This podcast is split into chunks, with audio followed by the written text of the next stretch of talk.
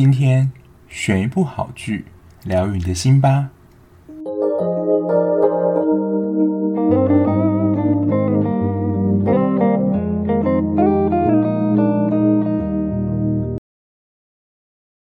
欢迎收听追剧二百五。今天的更新就是比较慢了一点，就跟大家说抱歉，因为最近我在看的剧都还没有结束。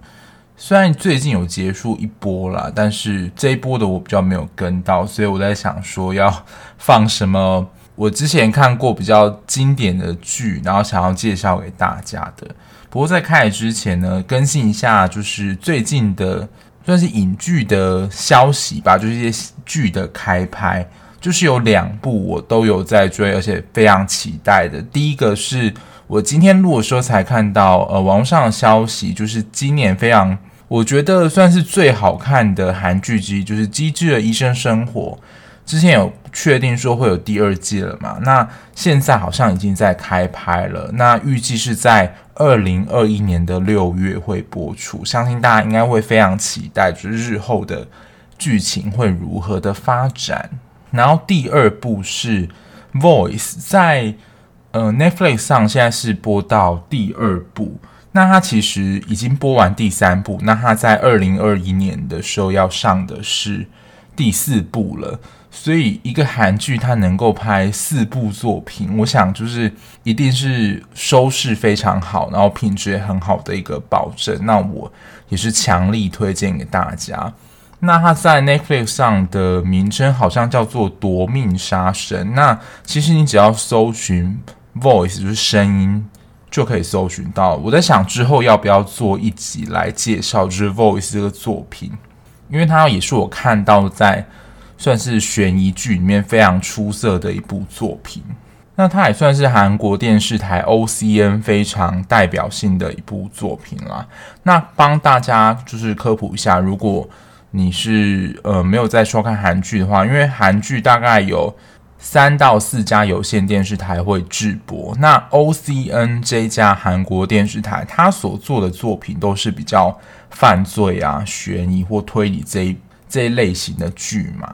那我也跟大家分享我最近在看的剧集，韩剧的话，目前是看呃我的新创时代，就 Start Up，目前应该是跟播到第八集。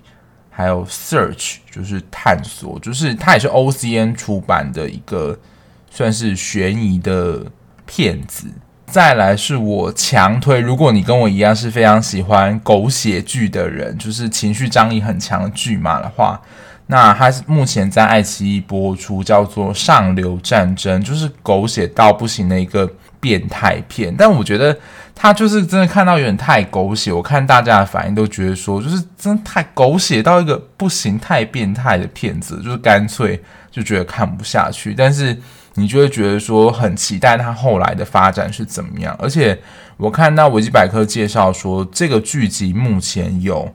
呃一二季，而且光第一季就有二十集，就是一部算是也是偏长的一个剧集。那它完全目前的。路线我觉得都还蛮 OK，但是就是剧情呢、啊，对某些人来讲，他会觉得蛮不舒服的。如果大家非常喜欢狗血剧的话，我就非常推荐就是《上流战争》这部韩剧，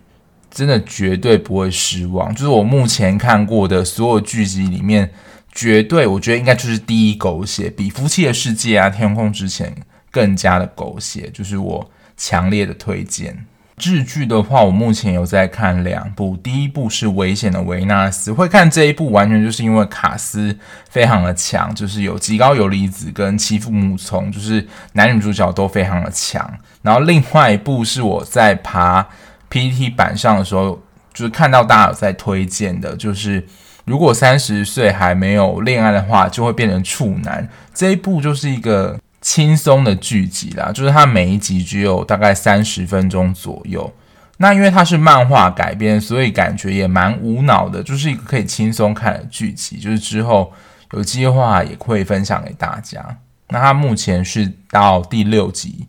美剧的话，我最近比较没有涉猎，所以我应该会看一下其他在做剧的 podcast，就是美剧的 podcast，他们有什么推荐的，就是内容。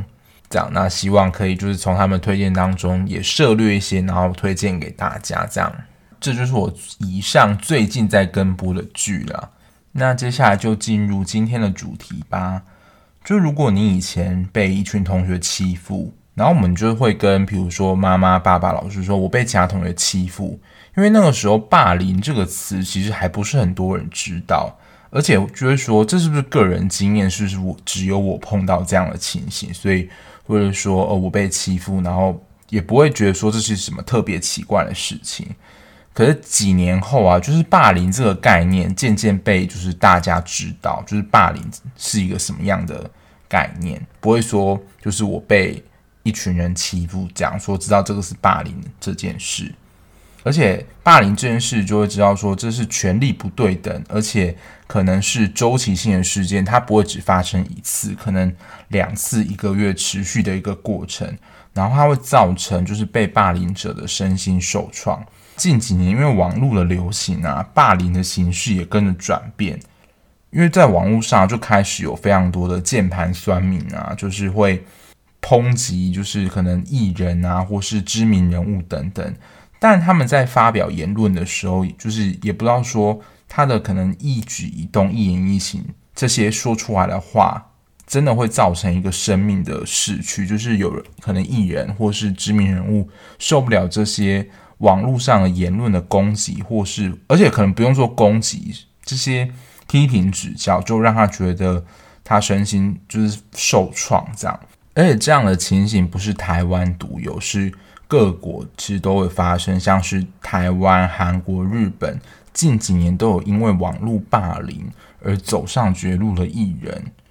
所以这个问题其实也是现在社会已经蛮明显的一个议题了。那今天要介绍的剧呢，是二零一九年初播出的，也在当时造成我觉得蛮大轰动，叫做《三年 A 班》。它是一部日剧，那总共有十集。它后来有呃多出了一个番外篇，这样。它的类型是比较悬疑，跟它也不能算恐怖，但是是气氛比较令人紧张一点。整体的剧情跟网络霸凌，然后网络上的言论非常有关系。这一部我觉得就像我之前说过，它就是在反映社会现象，就是我觉得像是雨恶一样，想要警惕大家的一部片子。所以这一部看完，其实心情也不会太好，但是就会有呃心中会有一些反思。那它的剧情是就是。在学校距离毕业的前十天，就是一个外表不起眼，就是柔柔弱弱，看起来柔柔弱弱，然后戴一个眼镜的美术老师，他是三年一班的导师桐一萨，他是由菅田将洵饰演。然后为了解开呢，在几个月前某位高中生自杀了谜团，他把班上二十九个同学就是关在就是教室里面，不让他们出去，而且就是他在。课堂上宣布说，就是从现在起，就是你们都是我的人质，你们不可以随便离开这个教室。而他说，你只要离想要离开或逃离这个教室，或是向外面发出讯息的话，他就要引爆炸弹，就把大家炸死。这样，然后在还没有找到就是那个学生自杀的真相之前，大家都不能出去。然后也在就是这个过程之中，慢慢的找出。就是谁逼上这个学生自杀的这条路？那这一部戏的看点，我觉得当然本身就是它的题材就是非常的浮夸，就是不可能把学生就是关在一间教室里面，然后就是把他们全部锁起来，就是光这个设定啦，就会让我想到以前非常一部经典的恐怖电影，也是比较残忍血腥，叫做《大逃杀》。就我觉得一开始它的设定有点这样的风格在。所以我想说，该不会在就是日剧上要出现这么惊悚的片段了吧？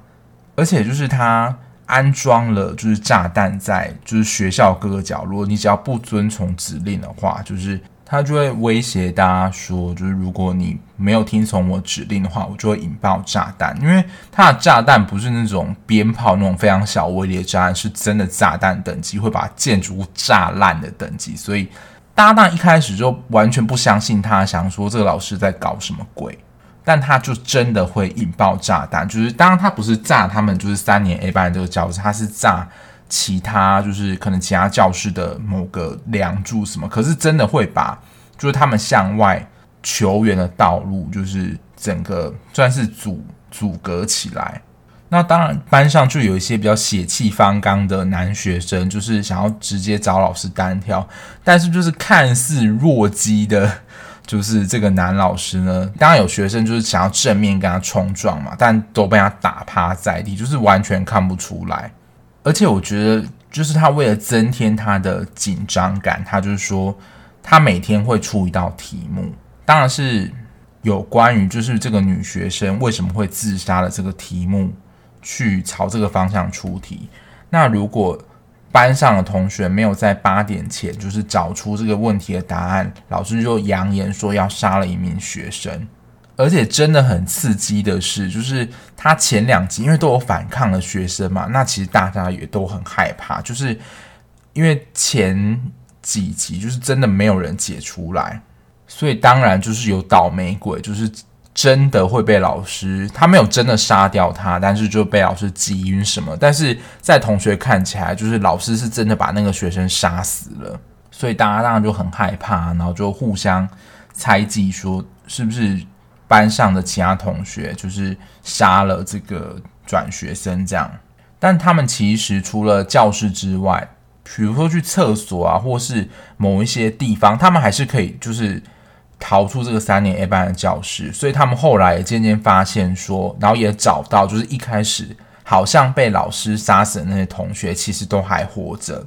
而且一开始那些好像被老师杀死的同学，他们也不急着逃出去，因为他们其实一开始是被困在三年 A 班的教室嘛。那他们其实首要任务就是要逃出这个教室，向向外求援。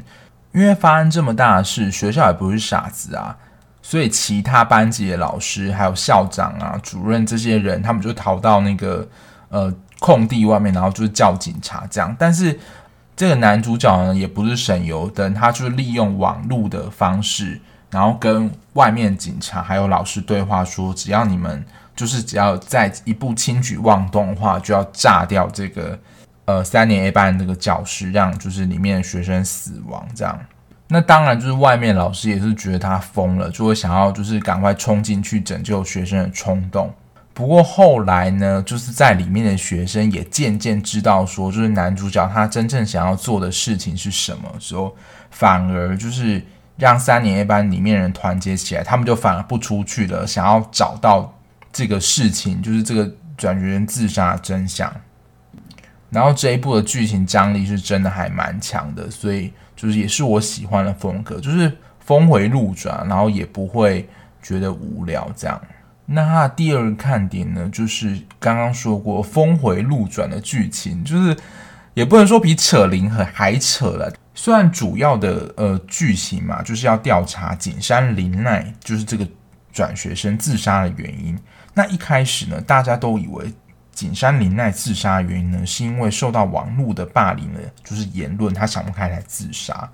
那这个起因呢，是因为有人嫉妒他的游泳长才，然后特地在他就是游泳校队，就是有一个放衣服的柜子里面，他就放了禁药，这样。他其实是拿起来看，就是想说这是什么东西，但是因为他也是算是被设计嘛，所以。游泳池的，呃，算是那个人呢，他就是拿摄影机拍，说就是哦，原来他就是解释说有吃禁药这样子，然后他把它拍成影片之后就放上网，然后后来才调查说，其实就是班上的同学，其他的同学嫉妒他说他的游泳长才，还有可能跟呃游泳老师比较亲近啊等等，然后后来就发现是班上的同学做的。但这其实不是主要逼上他自杀的原因，但是也因为他班上同学做这样的行为而引起，就是班上同学对这个呃放药的人的不信任跟猜忌，觉得说你怎么可以对他做这样的事情，所以就形成啊，就是在三年 A 班里面，就是彼此猜忌跟怀疑的心理，然后过程中啊，就是有一些同学他是的确是陷景山于不义，就比如说。呃，就是像刚刚的偷拍放禁药啊，然后跟他友情就是不跟他好，就突然不理他等等，所以大家都彼此怀疑说是不是班上的某个同学，就是这些跟他曾经有过节或不好的同学杀的。大家在恐惧的范围之下，就会彼此猜忌，所以就是也是看见人性蛮赤裸的一面。然后我觉得全剧最抓马的就是在这一段。那如果你是还没有看过呃这部剧的听众呢，就是如果你不想要被爆雷的话，我当然不会讲出那个凶手是谁啦。但是这个手法其实在这部片中蛮经典的，所以如果你还不想要被就是剧透的话，建议这一段可以先跳过。就是呢，他越抽丝剥茧的时候，就会发现其实是某一个老师，他利用呃他自己老师的身份，把一些学生呢推荐就进入某一个大学，然后从中收取回馈，就是收钱的意思啦。那这件事情呢就被景山林奈看到，但其中呢，其实这不是他最主要自杀的主因，就是他发现老师这件事情。但是呢，男主角就利用就是这件事情呢，他。就做了一个后置的一个影像，就是一个假的，算是监视录影的一个画面。因为其实景山林奈他在最后被发现的影像，他是进入一栋废弃的呃大楼公寓里面，然后他就做了一个假的视频影片，他就把那个进出的那个人的头像移移花接木成就是那个老师的脸这样，而且他就把这个。影片就放到网络上让大家公审，因为他其实片中有一个很微妙的是，他虽然一开始就是不让警方啊或什么人介入，但是他把整后面整个过程就是 PO 到网络上，类似我们 PTT 这种呃社群上面让大家讨论，所以在这边呢，他就把这个影片传到类似 PTT 的这个网站，让网络上的人去公审这个老师。所以可想而知啊，就是这个影片曝光之后，网络上的人就开始攻击说，就是你老师怎么可以做这样的事情啊？然后这个老师当然就是名声就败坏啊，然后想说，就是你这个杀人狂逼这个老师自杀，就是一些非常难听的言语，就是在攻击这个老师。那这个老师当然也是身心受创这样。然后最一绝的是，网络上的攻击大概一天左右之后呢，男主角就跳出来说。其实这个影片是他移花接木伪造的，因为他其实也没有这个老师收钱的直接证据，所以他就利用这个影片的方式，就是有点类似引蛇出洞，这样把这件事情公布出来，让老这个老师自己承认。那当然这件事情就引发了就是所有人的哗然啊，因为就是说，诶，你怎么可以做这样的事情啊？可是他在这个时候就也教训大家说。我只是随便的改了一个画面，然后就把这个画面移花接木上去，然后就另外带了一个风向，那大家就全部相信了，就是大家都真的跟着风风向走，完全没有思考能力，然后判别说什么是对的，什么是错的，这样，这个是真的这一部非常经典的一个桥段。那这一部的整体评价，就是我在看的时候，然后也爬了一下文，就是大家对这一部意见。这一部的评价啊，其实蛮两极的。可是我觉得不喜欢的一个原因是，大家觉得啊，就是这一部的说教意味太浓厚。除了他本身是老师的角色之外，就是因为学生里面蛮多是高中生嘛，就是屁屁的想要顶撞老师，可是老师也会蛮严肃的口吻，然后也是有蛮多大喊怒吼的一些戏码来告诉我们说，就是一些道理这样子。所以可能这种。说教式的方式让人家觉得可能不是很舒服，但我觉得这也是本身打中心中酸民的行为，就是被教训、被说这本身就是可能说中他们的状态。当然，他在剧情啦，就是有一个他演的比较夸张一点，就是一开始他是酸民，就是真的是路人那种角色，然后可能他最后揭发了这个事件，然后在本来要打出可能是攻击字眼的时候，然后想到退缩了一下。这部我觉得是演的跟现实会，我不知道是真实还是怎么样，但我觉得不是这样，就是酸民的个性或是行为，我觉得并没有那么容易就改变了。那这一部我觉得它除了重视网络言论霸凌这个议题之外，还有另外一个是，我觉得让我们思考说辨别是非跟批判思考能力。因为现在我觉得蛮符合时事议题，就是现在真的假新闻太多了，就是。不论是记者或者是电视台报道，就是有一些蛮多都是电视台或报纸有特定立场，所以会把某一些讯息或是消息，就是加油添醋太多，然后或者是根本还没有查证的事情就写上去。那如果你都全盘吸收的话，那很可能就是会被假新闻骗到。呃，大家可以去上网找一篇文章，网上我有找过影片，不过好像找不太到。哈佛大学的一位女校长，她在新生入学的时候，呃，说的一场演讲。她说，大学最重要的一件事情就是辨别有没有人在胡说八道。其实言下之意说，就是你要有批判思考能力，就是不要别人给你什么讯息你就相信了，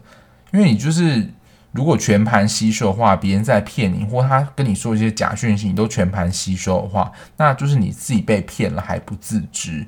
所以，可能当别人告诉你一个消息，或是你看到一篇报道，你觉得有古怪的时候，其实你就需要去思考这个呃报道的正确性，还有可能它的消息来源如何，可能透过自己去查证了解，说这个讯息是不是正确的。第三个是这一部的演员。男主角呢，说实在，我在看这部之前，我还真的不晓得他是谁。但是他在日本的评价，还有在演技上是受到蛮多肯定的，就是可以说是日本的视帝。然后这一部的学生其实也蛮多是知名的演员，其中有一个是饰演这个呃自杀的学生，他虽然一开始就自自杀了，但他在回想的片段当中，其实他还是有蛮多戏份的。他叫做上白石萌歌。那他在日本演艺圈里面是呃非常著名的一位姐妹花，她有个非常知名的姐姐叫做上白石萌音。那之前演了一部也是蛮火红，然后蛮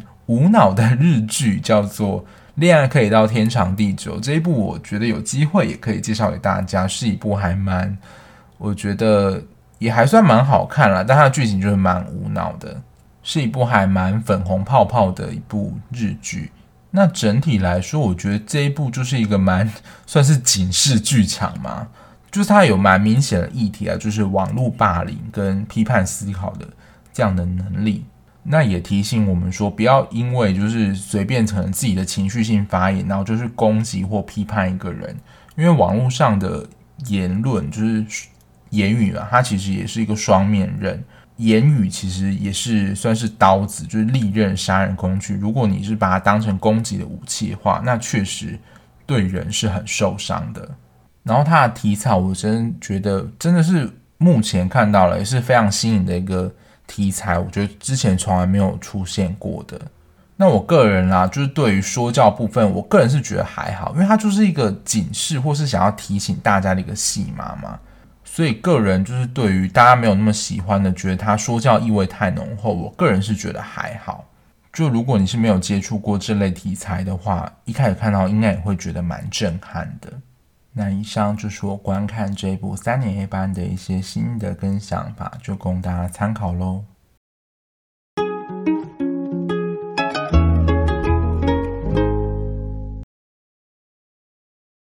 那今天的追剧聊心事呢，想要跟大家分享，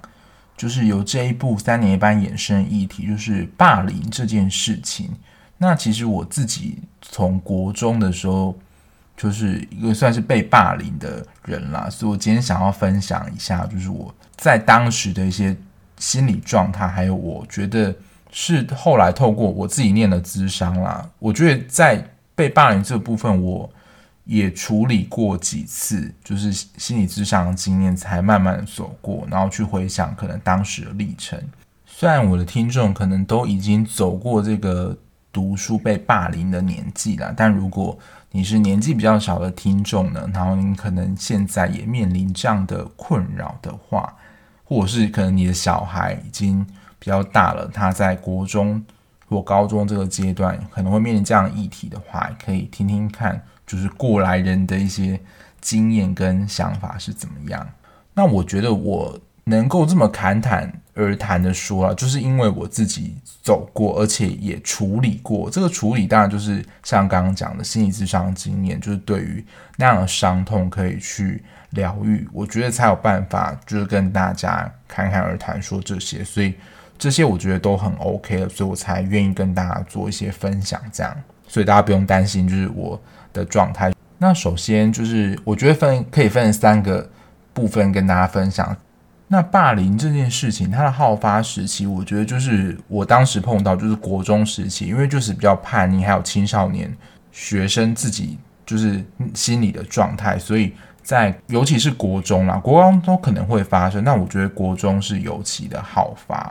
那刚刚讲到就是被霸凌者的心态，第一个我觉得是不敢求助，就会觉得说，就是如果被欺负的一方，就是告如果告诉老师或者是。告诉其他人的话，会不会被变本加厉的欺负？因为在被霸凌的同时，那些人可能就会威胁你说：“如果你敢告诉老师，你你就怎么样？或是你敢告诉你的爸妈的话，我就要让你好看，或是我就要把你打得更严重。”这样。那因为其实被欺负本身就是一件令人害怕的事情，所以当然就是有点像是歹徒威胁你说：“你敢报警，我就要杀了你。”这样。就会引起就是被霸凌者就是更恐惧的心态，所以就是会选择可能默默自己承担这一切。第二个是他会把就是自己为什么会被霸凌这件事情归因于自己的不好，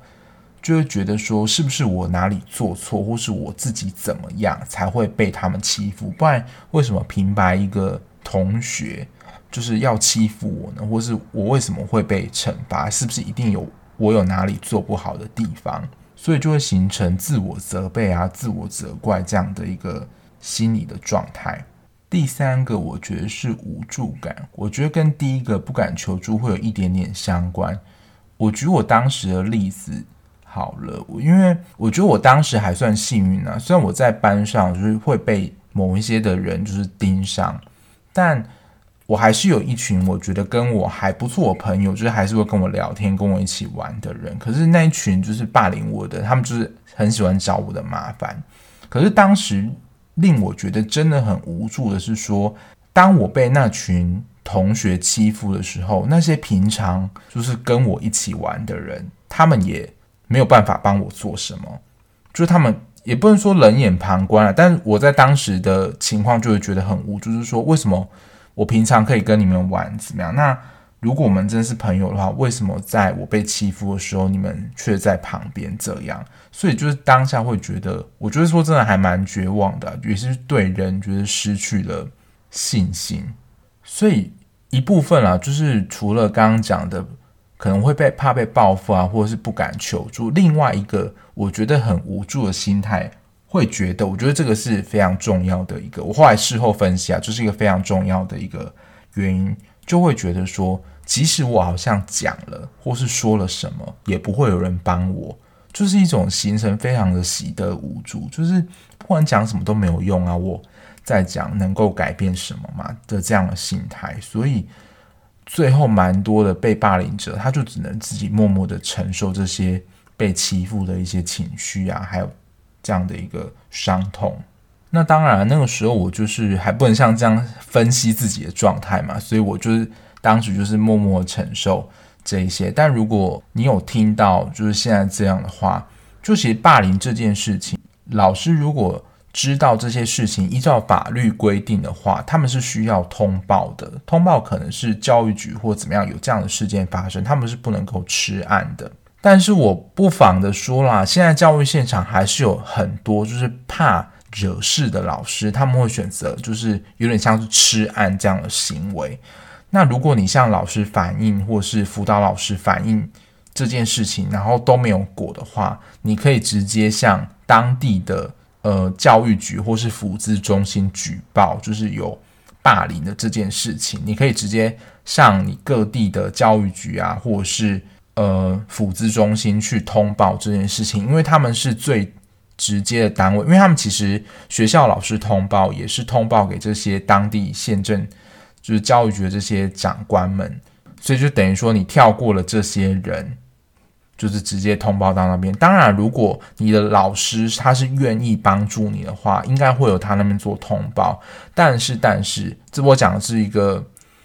可能的状态就是老师他觉得麻烦，他不想要惹事的话，他可能就会吃案。那如果你真的要自保的话，直接打给当地的教育局或是福祉中心，由他们直接的介入这件事情。因为真的只有这么做，你才有办法保护你自己。不然，说实在的，我觉得我自己还算幸运，就是这些霸凌我同学，他们蛮多啦，是言语上的霸凌，然后非常少的就是有用肢体的，不论是推我啊，或是打我的这些情形。就我所知道或听过的一些案例，有些真的是蛮严重的，就是真的会拳脚相向啊，然后就是把他打得很惨的这些事情。那其实这些甚至都有可能会危害到你的身心健康。真的要学会保护好自己，然后反抗他们这样的不公不义。当然了，就是当你发现这样的事情，就是一定要赶快的，就是向老师说明这样的情形，然后看老师如何处理介入，才能够真正的帮助你。然后我自己在想，就是我当时会被霸凌的理由，就是因为其实我算长得蛮高的，但是我觉得可能在他们眼中，我就是一个就是说话很慢，然后。就是慢条斯理，然后可能气质上比较没有这么阳刚的一个男生，他们就觉得说，就是看我好欺负这样，所以我就成为了就是这个被霸凌的对象。但说实在，有时候别人就是看你不爽或想要欺负你，其实没有任何理由。但就如同刚刚所说，就是被霸凌者有时候会解释说，是不是自己哪里不好？其实并没有，有时候就是他们真的本身就是想，就是看你不爽，这样就想要欺负你。霸凌的人的心态是怎么样？这个其实也有做过蛮多的研究，但我觉得我今天就不在这边讨论这个议题，因为我觉得我想要帮助的是那些可能曾经经历过被霸凌这件事情的听众。那如何的，不论是走出来，或是你面临这件事情，你该如何去做？那如果你是正在经历的人，一定要寻求专业上的协助，一定可能是你学校老师或学校的辅导老师，他们去介入处理。因为说实在，也是学生的身份，以你的目前的不论是地位或是身份，其实你很难打破这个结构所形成的一个霸凌的现象。你一定要找一个更强力的人去介入，来协助你这件事情。那说实在啦，就是已经过了这么久，因为其实这件事情已经发生在我国中的事情。那这件事情后来，其实直到我研究所去念咨商这件事，才再好好处理处理了一遍。因为其实我高中算是就还蛮幸运的，就跟大家处得还蛮好的。那有一个就是有人会可能会好奇说，那我现在对于被霸凌这件事对我有什么影响呢？我觉得是有的，就是。说实在啦，我并不是那么容易跟人亲近，就是我觉得我对人会有一个防备的心态，而且这已经是我改不过来了，就是我会对人就是会比较有戒心。但我后来想想说，这也是有一个好处啦，就是比较不容易那么被骗。但我觉得这就是深已经深刻的对我造成的一个影响。但我觉得我还蛮能够接纳这一点啊，就是我会对人会比较防卫。就是有人会好奇说，那我说实在，我会不会？你说恨这些人，或者是讨厌这些人，我觉得在处理的当下一定是会啊，因为我觉得对他们可能有很多的生气跟愤怒，说你为什么要对我这样？可是说实在，在最后走过的时候，其实我对这些人的日后发展还怎么样？因为其实这件事情已经发生在我国中了嘛，那其实已经离我现在可能三三十岁也有一段时间了。那说实在，我真的不 care 那些霸凌的人。就是霸凌我的人，他们现在状况怎么样？不论是他们过得是好或坏，那当然他们过得不好，我可能会觉得说，那可能就是你们当时的一些报应或怎么样。但是说实在，我根本不 care 他们过得怎么样。不论他们过得好或坏，其实都跟我没有太大关系的。我就是把我的精力跟我的精神，就是花费在就是我真正在意的事情上，就是真没有空理他们。然后这个时候就要讲到，就是为什么甄嬛会那么火红的原因。因为我觉得它的过程当中真的有非常多的金句，当然这个金句也是个人非常主观。但是在这个情况下，我那个时候就有听到，就是这一句话，我觉得就可以用在这个时候。大家如果看过《后宫甄嬛传》的话，这个场景是出现在就是熹贵妃刚回宫，然后他们就准备在皇后。的应该是要见皇后吧，然后就是那时候跟齐嫔已经处得不好，等于算是说隔墙有耳，然后齐嫔就在讲他们坏话，然后就被甄嬛听到嘛，他们就这边斗嘴，然后那时候四阿哥就是问甄嬛，就说：“哎，你为什么都不生气？”这样，然后甄嬛这时候就讲了一句我觉得非常经典，可以用在这个时候说的一句话：“千万不要为不值得的人费时间、费心力。”我觉得真的讲得太好了，我就是真的没有时间再浪费在他们身上，就是平常就已经很忙了，而且就是不论是骂他们，或是思考他们的在干嘛，都要浪费我的精力跟体力。但我觉得啊，这已经是我最后走过的一个历程才有的一个感想或结论。那如果你是呃有经历过这样的经验，但是还没有被处理，他可能就是因为可能后来日子也忙啊，然后没时间，这件事情就一直被卡住。那可能在处理当下还是会有非常多情绪，这个非常的正常。只是我觉得，就是在我自己经过心理咨商的过程之后。去体悟到的啦，就是我对于现在之前被霸凌那段经验的看法。那其实不论是任何一种形式的霸凌，不论是肢体、言语，甚至网络的霸凌，其实都会对另外一个那个人其实造成非常大的伤害。千万不要再说是因为哦，只是讲讲话什么，你不要看这么严重等等，这些你觉得似是而非的话，其实这都是对。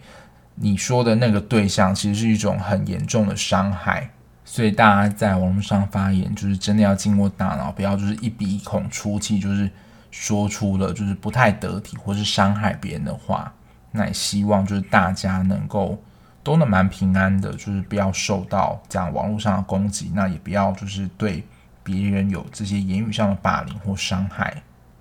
那今天的节目就到这边。如果你看完剧有什么心得，想要跟我分享的话，也欢迎点开资讯栏，里面有我 IG 的资讯，可以到我的 IG 跟我互动哦。那如果你是使用 Apple Podcast 的听众呢，也可以麻烦帮我评分。那如果你有一些意见的话，也可以在留言回复我。